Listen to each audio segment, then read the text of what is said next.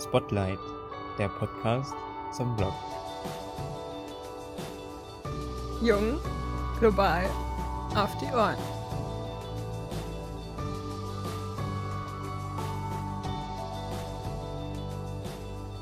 Hallo und herzlich willkommen zu einer neuen Folge von Spotlight, dem Podcast. Heute machen wir die Sachen ein bisschen anders. Heute bin ich die Hostess, sagt man das so? Ähm, und Joshua sitzt aber trotzdem neben mir und heute Hallo. interviewe ich mal Joshua. Genau. Hallo Joshua. Diesmal also andersrum, ja. Genau, hallo. Danke, dass du dich äh, bereit erklärst, mich zu interviewen. Ja, sehr gerne.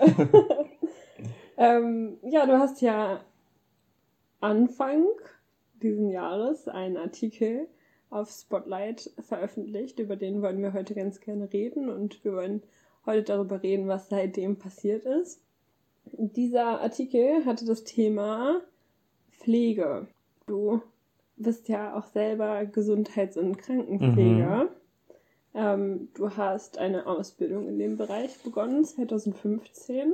Mit Mhm. welchen Vorstellungen bist du denn damals da in deine Ausbildung gestartet? Genau, ich habe äh, die Ausbildung 2015 begonnen und ja, was für Erwartungen ich hatte, ich glaube, es war eigentlich eher so eine Entscheidung, auch so ein bisschen aus der Not heraus, weil ich nicht so richtig wusste, was ich nach dem Abi machen sollte, beziehungsweise eigentlich wusste ich es. Ähm, eigentlich wollte ich Medizin studieren, Hm.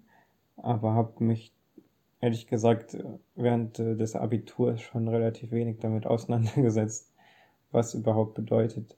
So diese ganze NC-Struktur. ähm, Hm. und äh, genau, weil ich auch ähm, in meiner Familie, ja, so der erste war, oder ja, mein Bruder hat auch schon mal studiert, ähm, tatsächlich vor mir, glaube ich. Aber naja, ich kannte es auf jeden Fall familiär nicht so richtig. Und was dachtest du so, was würde auf dich zukommen in der Ausbildung? Ich habe mir den Beruf vor allen Dingen hart vorgestellt. Ähm, also meine Mutter war auch gar nicht so begeistert tatsächlich, ähm, als ich ihr das erzählt habe das erste Mal, weil sie, also ihre Worte waren auch so, dass es halt ein Knochenjob ist.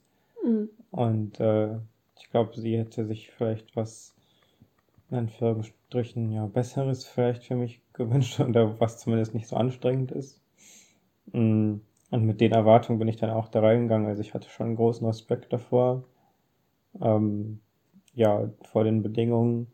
Hm. Ähm, Du bist dann ja 2017 fertig geworden Mhm. mit deiner Ausbildung und dann bist du direkt von der Ausbildung quasi in deinem Betrieb geblieben, ähm, aber bist auf eine Intensivstation gewechselt und hast dann da eine Zeit lang Vollzeit gearbeitet. mhm.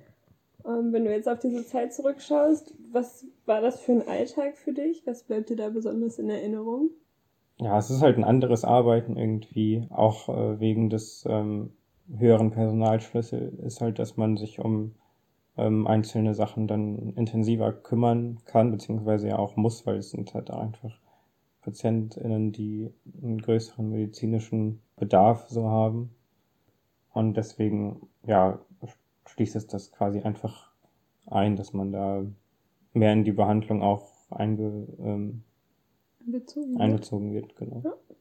Und ähm, also du hast ja eben schon erzählt, wie du so in die Ausbildung gestartet bist, wie du dir das so vorgestellt hast, wie so die Arbeit aussieht und wie war das dann, als du da jetzt anderthalb Jahre lang in Vollzeit gearbeitet hast? Was hättest du vielleicht nicht erwartet oder Hm. was hat dich vielleicht auch positiv überrascht? Das, was ich als besonders krass in Erinnerung habe äh, von diesem Vollzeitarbeiten, sind die Schichten.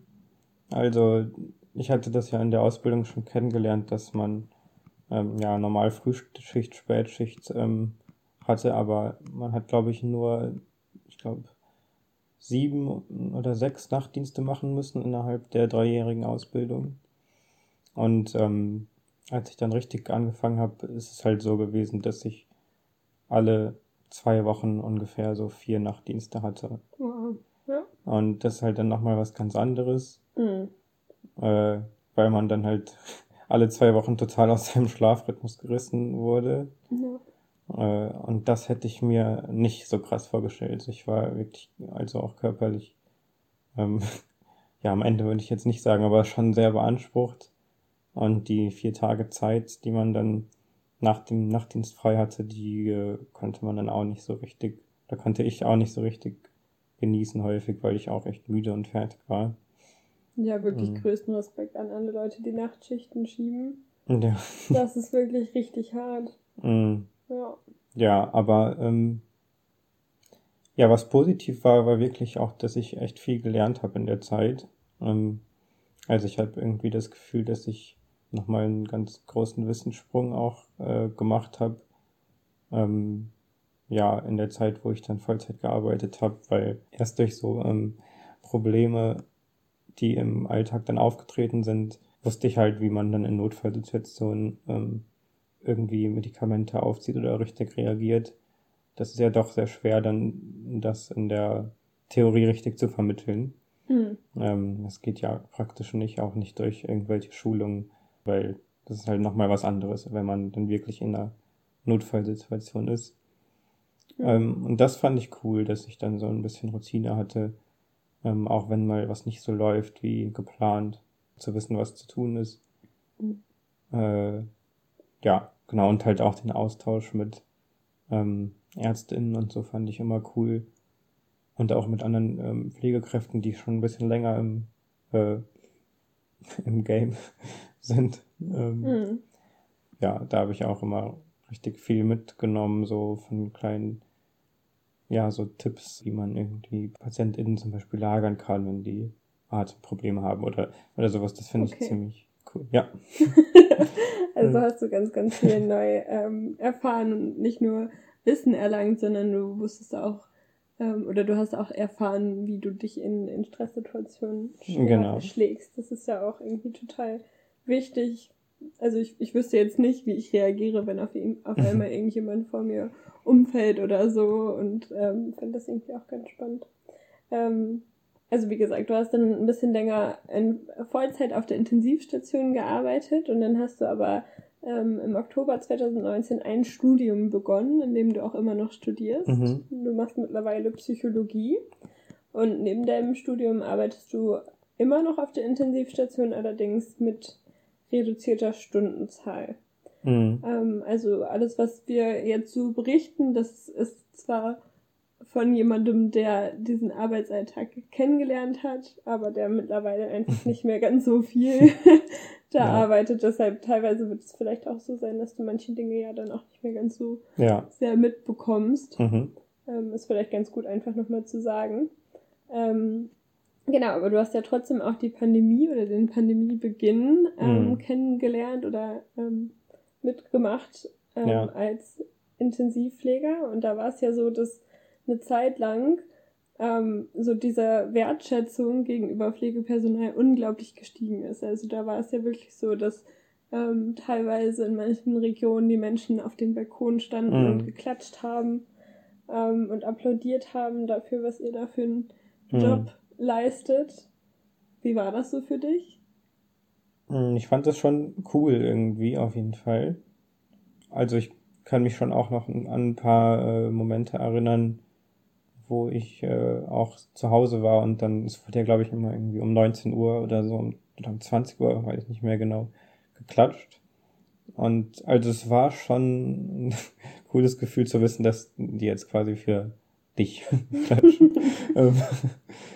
Aber ja, nichtsdestotrotz ist es ja nur ein, ja, ein bisschen Balsam auf die Seele mhm. gewesen. Ähm, vor allen Dingen für die Leute, die wirklich richtig viel zu tun hatten. Also für mich, äh, ich war, glaube ich, in der Pandemie auch schon reduziert in meinen Stunden. Also ich habe ja Ende 2019 ähm, das Studium begonnen und die Pandemie ist ja auch Ende 2019, ja, hat begonnen, oder die ersten Fälle gab es, glaube ich, im Dezember oder so.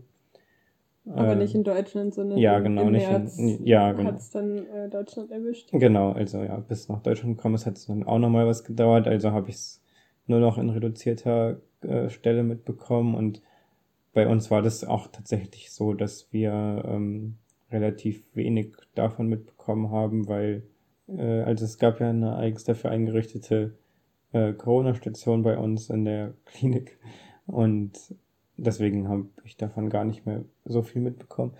Aber ja, also. Äh, das fand ich auch echt interessant ähm, zu hören, weil ich hatte, bevor ich dich kennengelernt habe, so den Eindruck, oder also ich dachte halt irgendwie, mhm. naiv wie ich damals war, dass halt einfach auch so in den ganz normalen Stationen dann auf einmal Corona-PatientInnen sein würden. Ja. Das ist bestimmt in einigen äh, Häusern auch der Fall. Also ich glaube, mhm. vor allen Dingen in kleineren Häusern ähm, kann das auch schon mal sein, aber jetzt in der, also in der Klinik, in der du arbeitest, gab es tatsächlich eine eigene Station, genau. die extra dafür eröffnet wurde und wo dann ausschließlich Corona-PatientInnen ja. ähm, behandelt wurden.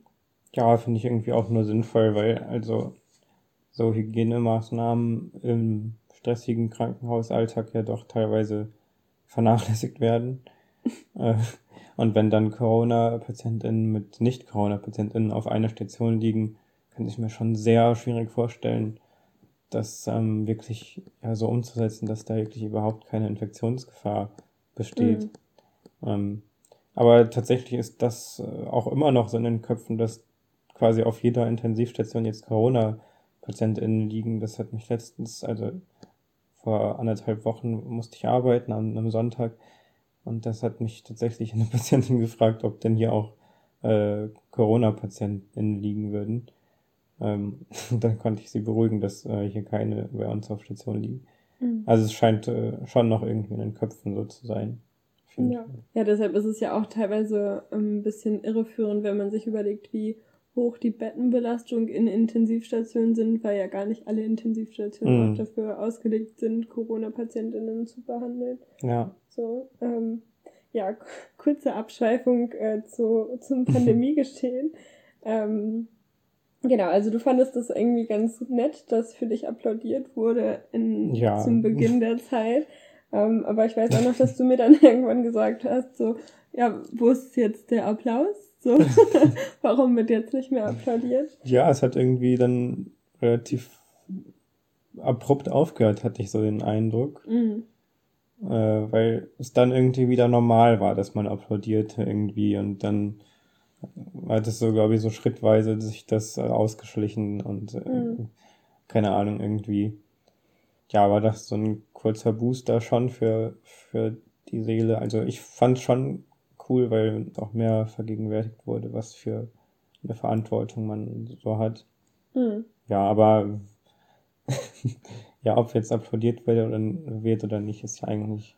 Es ändert ja am Ende auch gar nicht so viel an ähm, euren mhm. an euren Umständen. Das finde ich ja. ja auch irgendwie total heftig, dass irgendwie diese Wertschätzung nur so kurz so angestiegen ist und das halt irgendwie jetzt auch immer noch ähm, nicht viel sich verändert hat. Also wir sind seit anderthalb Jahren in diesem Ausnahmezustand, ähm, aber irgendwie großartig am Bild hat sich nicht viel verändert. Ich habe auch vor kurzem gehört, dass ähm, auch im, im Zuge der Pandemie sehr viele ähm, ihre Arbeit reduziert haben oder auch niedergelegt haben. Also es, es wird eigentlich immer noch schlimmer so. Mhm. Ähm, genau, und in deinem Artikel, den du damals veröffentlicht hast, hast du ja auch schon davon erzählt, dass es eine große Unzufriedenheit gibt ähm, in der Pflege. Wenn du es mir erlaubst, würde ich dich jetzt gerne zitieren. Mhm, ja. und zwar hast du da in deinem Artikel geschrieben, trotz dieser Unzufriedenheit findet man im Gegensatz zu anderen Branchen in der Pflege kaum eine Organisation in Gewerkschaften oder Berufsverbänden. Viel hm. zu wenig Pflegekräfte engagieren sich berufspolitisch. Sicherlich auch, weil es eine, eine einflussreiche Gewerkschaft für Pflegende ähnlich dem Marburger Bund für Ärztinnen fehlt. Hm. Was ist seitdem passiert? ja, also ich glaube, um von vorne nochmal anzufangen, um das so ein bisschen einordnen zu können, ist wichtig zu wissen, dass es zwar schon Verbände in der Pflege gibt, ähm, die sich auch für die Interessen einsetzen, aber es sind tatsächlich ähm, sehr viele verschiedene. Ähm, also zum Beispiel gibt es ähm, den äh, Deutschen Verband für Pflegeberufe, den DBFK, dann gibt es noch den DPV, der Deutsche Pflegeverband und der BHP, der Berufsverband für Heil- und Pflegeberufe und das waren, glaube ich, nur einige von, von vielen. Von vielen. ja. ähm, und die setzen sich schon alle für die Interessen der Pflegenden ein, aber da das halt so zerstreut ist und so ein Flickenteppich irgendwie ist, mhm. äh, ist halt schwierig, da den Überblick zu also es gibt behalten. nicht eine, ein, eine einflussreiche Interessensvertretung, äh, genau. sondern viele kleine, viele die kleine. nicht so viel Macht ausüben Genau, können. und irgendwie, ich weiß auch ehrlich gesagt gar nicht, warum das so ist, aber es ähm, sind irgendwie auch viele Pflegende nicht sehr überzeugt, irgendwie wo beizutreten.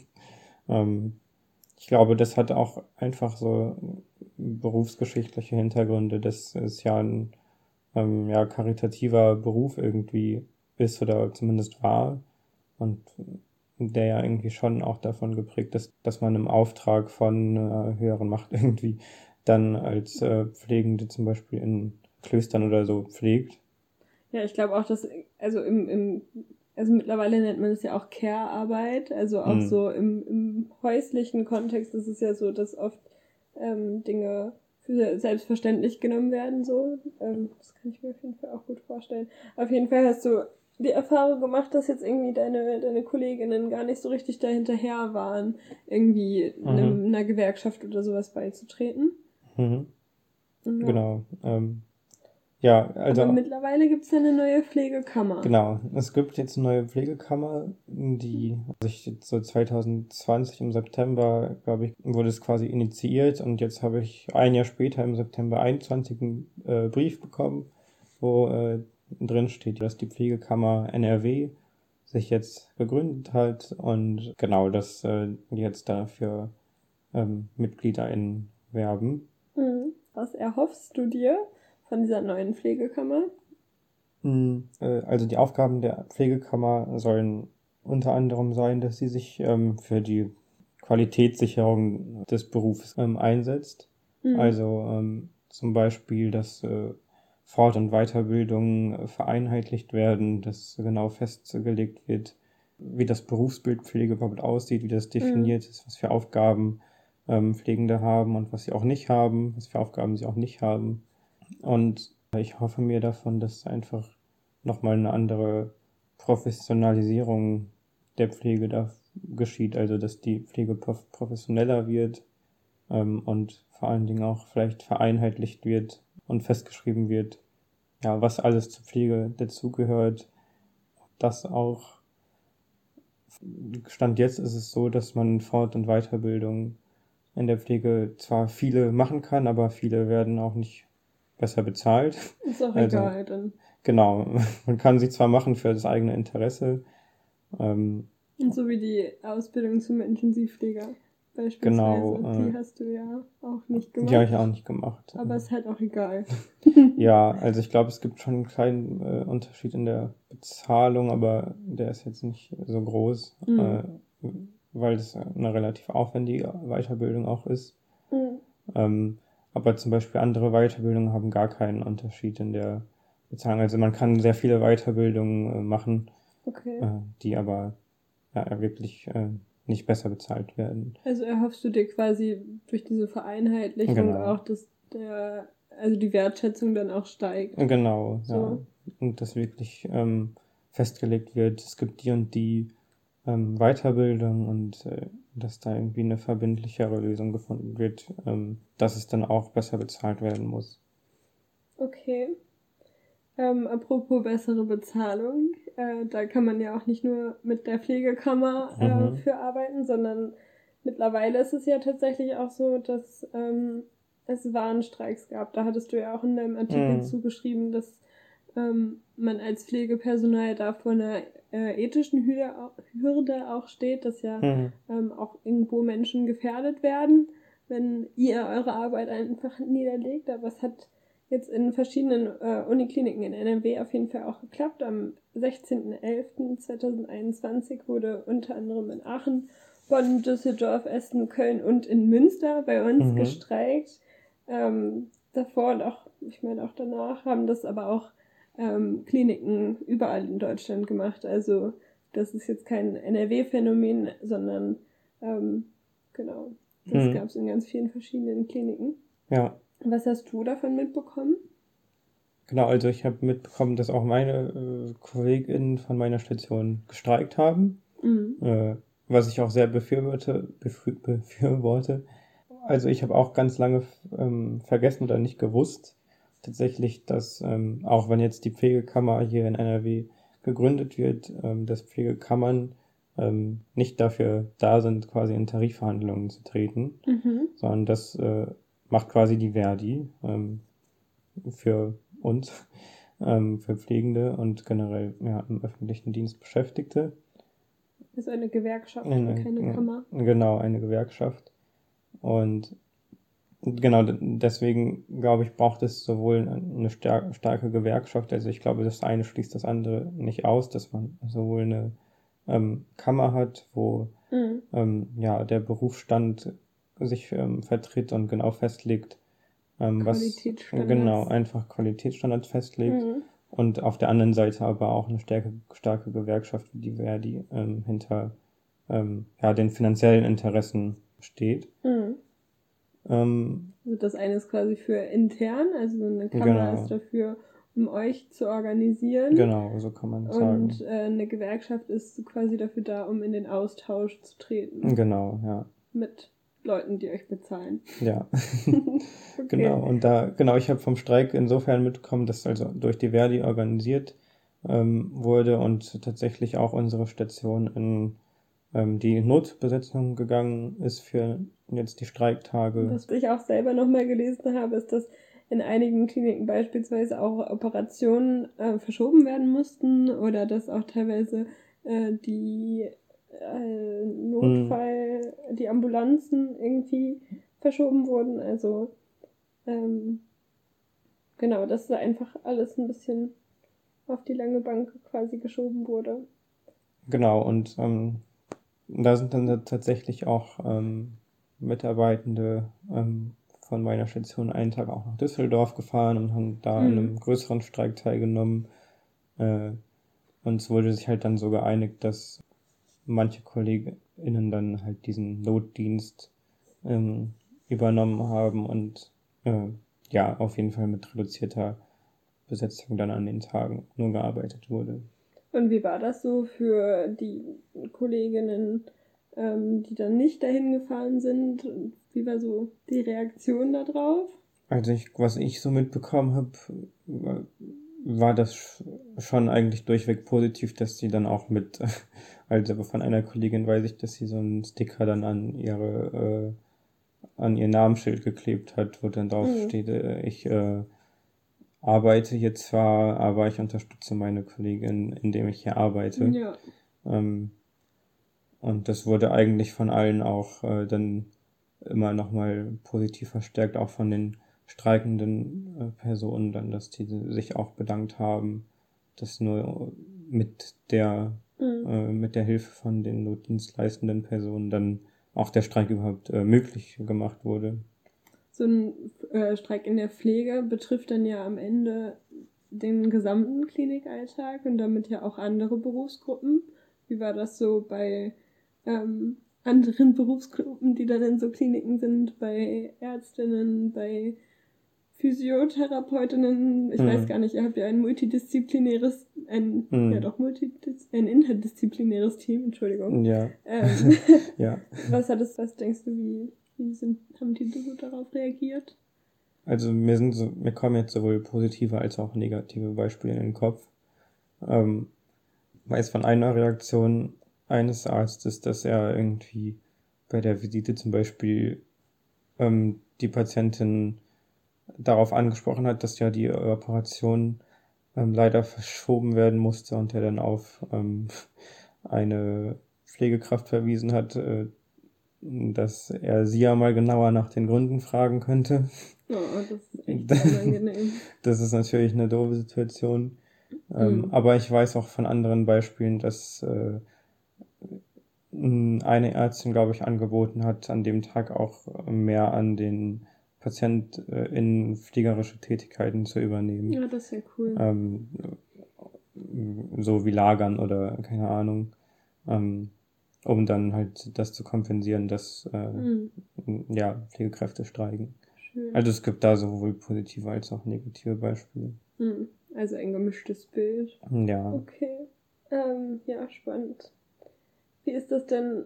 Ähm, also es wurde ja auch schon darüber geredet, dass äh, es finanziell ein bisschen besser für euch sein soll und die aktuelle äh, Bundesregierung, die neue Bundesregierung plant einen Pflegebonus. Mhm. Und dieser Pflegebonus ähm, sollte mal zum 1. Januar ausgezahlt werden. Mhm. Das wird jetzt wahrscheinlich so nicht klappen. Aha, das wusste ich auch noch. Ja, ich kann ja nochmal aus einem Artikel zitieren. Und zwar heißt es hier, an ihrem Ziel wird die neue Bundesregierung nicht rütteln. Es wird auf jeden Fall einen Pflegebonus geben, sagt Nicole Westing von der FDP. Nur wann kommt der, der Bonus?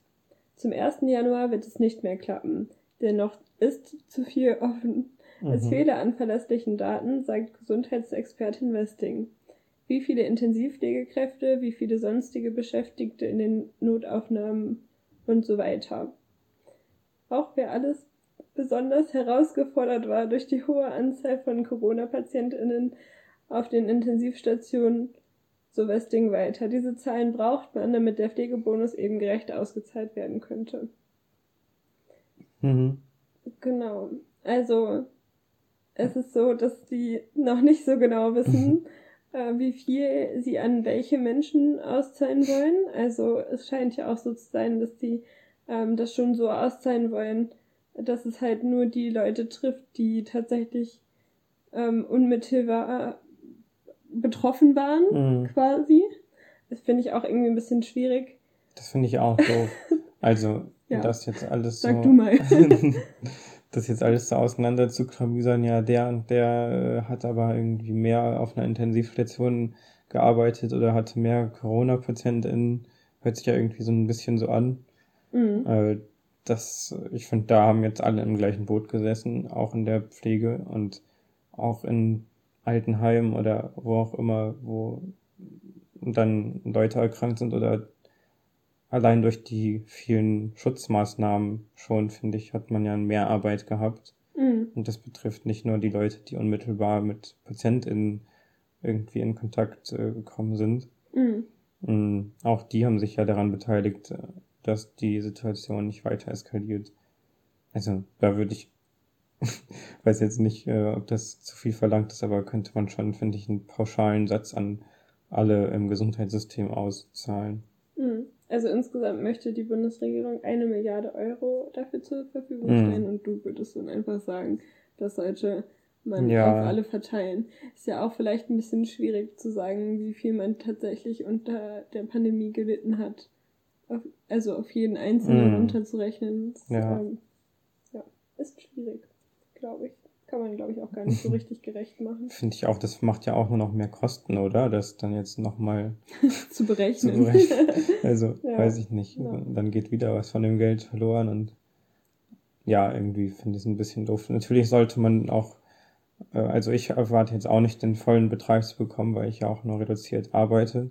Sollte man auf jeden Fall schon an die Stellen Mhm. Wenn man irgendwie dann also eine halbe Stelle äh, bekommt den halben Satz.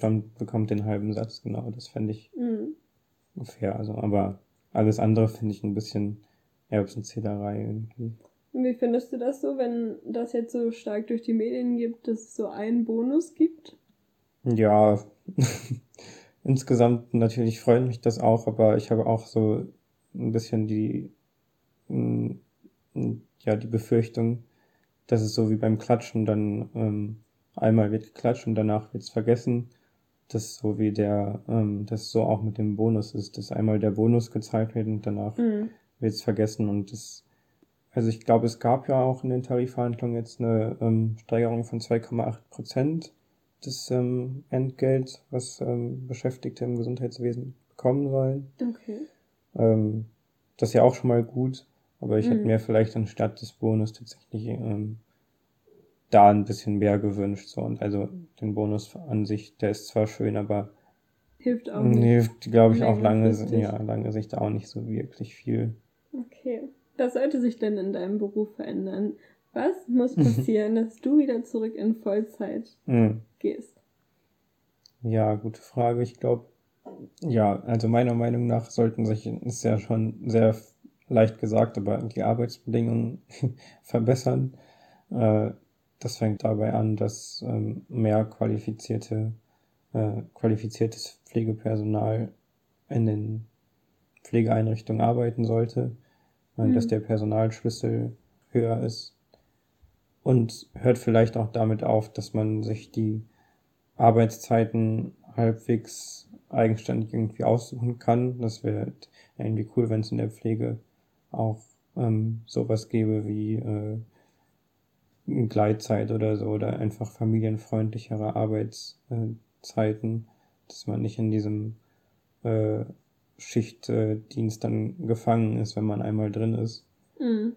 Ähm, und Das das, stelle ich mir auch wirklich schwer vor. Ich habe jetzt Mhm. auch nochmal von, von Kindergärten gehört, die dann ja auch nochmal an sowas angeschlossen werden, dass da auch mh, die, die Eltern immer ein total schlechtes Gewissen haben, weil sie einfach in Schichten arbeiten und ihre Kinder dann so lange da im, im Kindergarten Ja. lassen.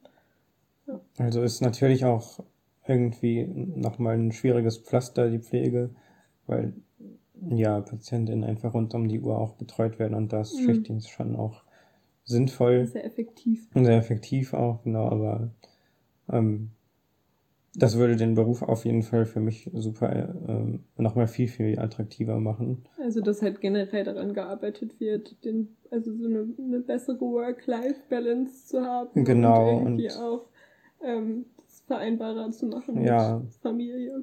Es gibt zum Beispiel auch, glaube ich, erste Kliniken, ähm, habe ich gehört, ich weiß, kann jetzt gar kein äh, konkretes Beispiel nennen, wo Pflegende tatsächlich selber den ähm, Dienstplan schreiben können.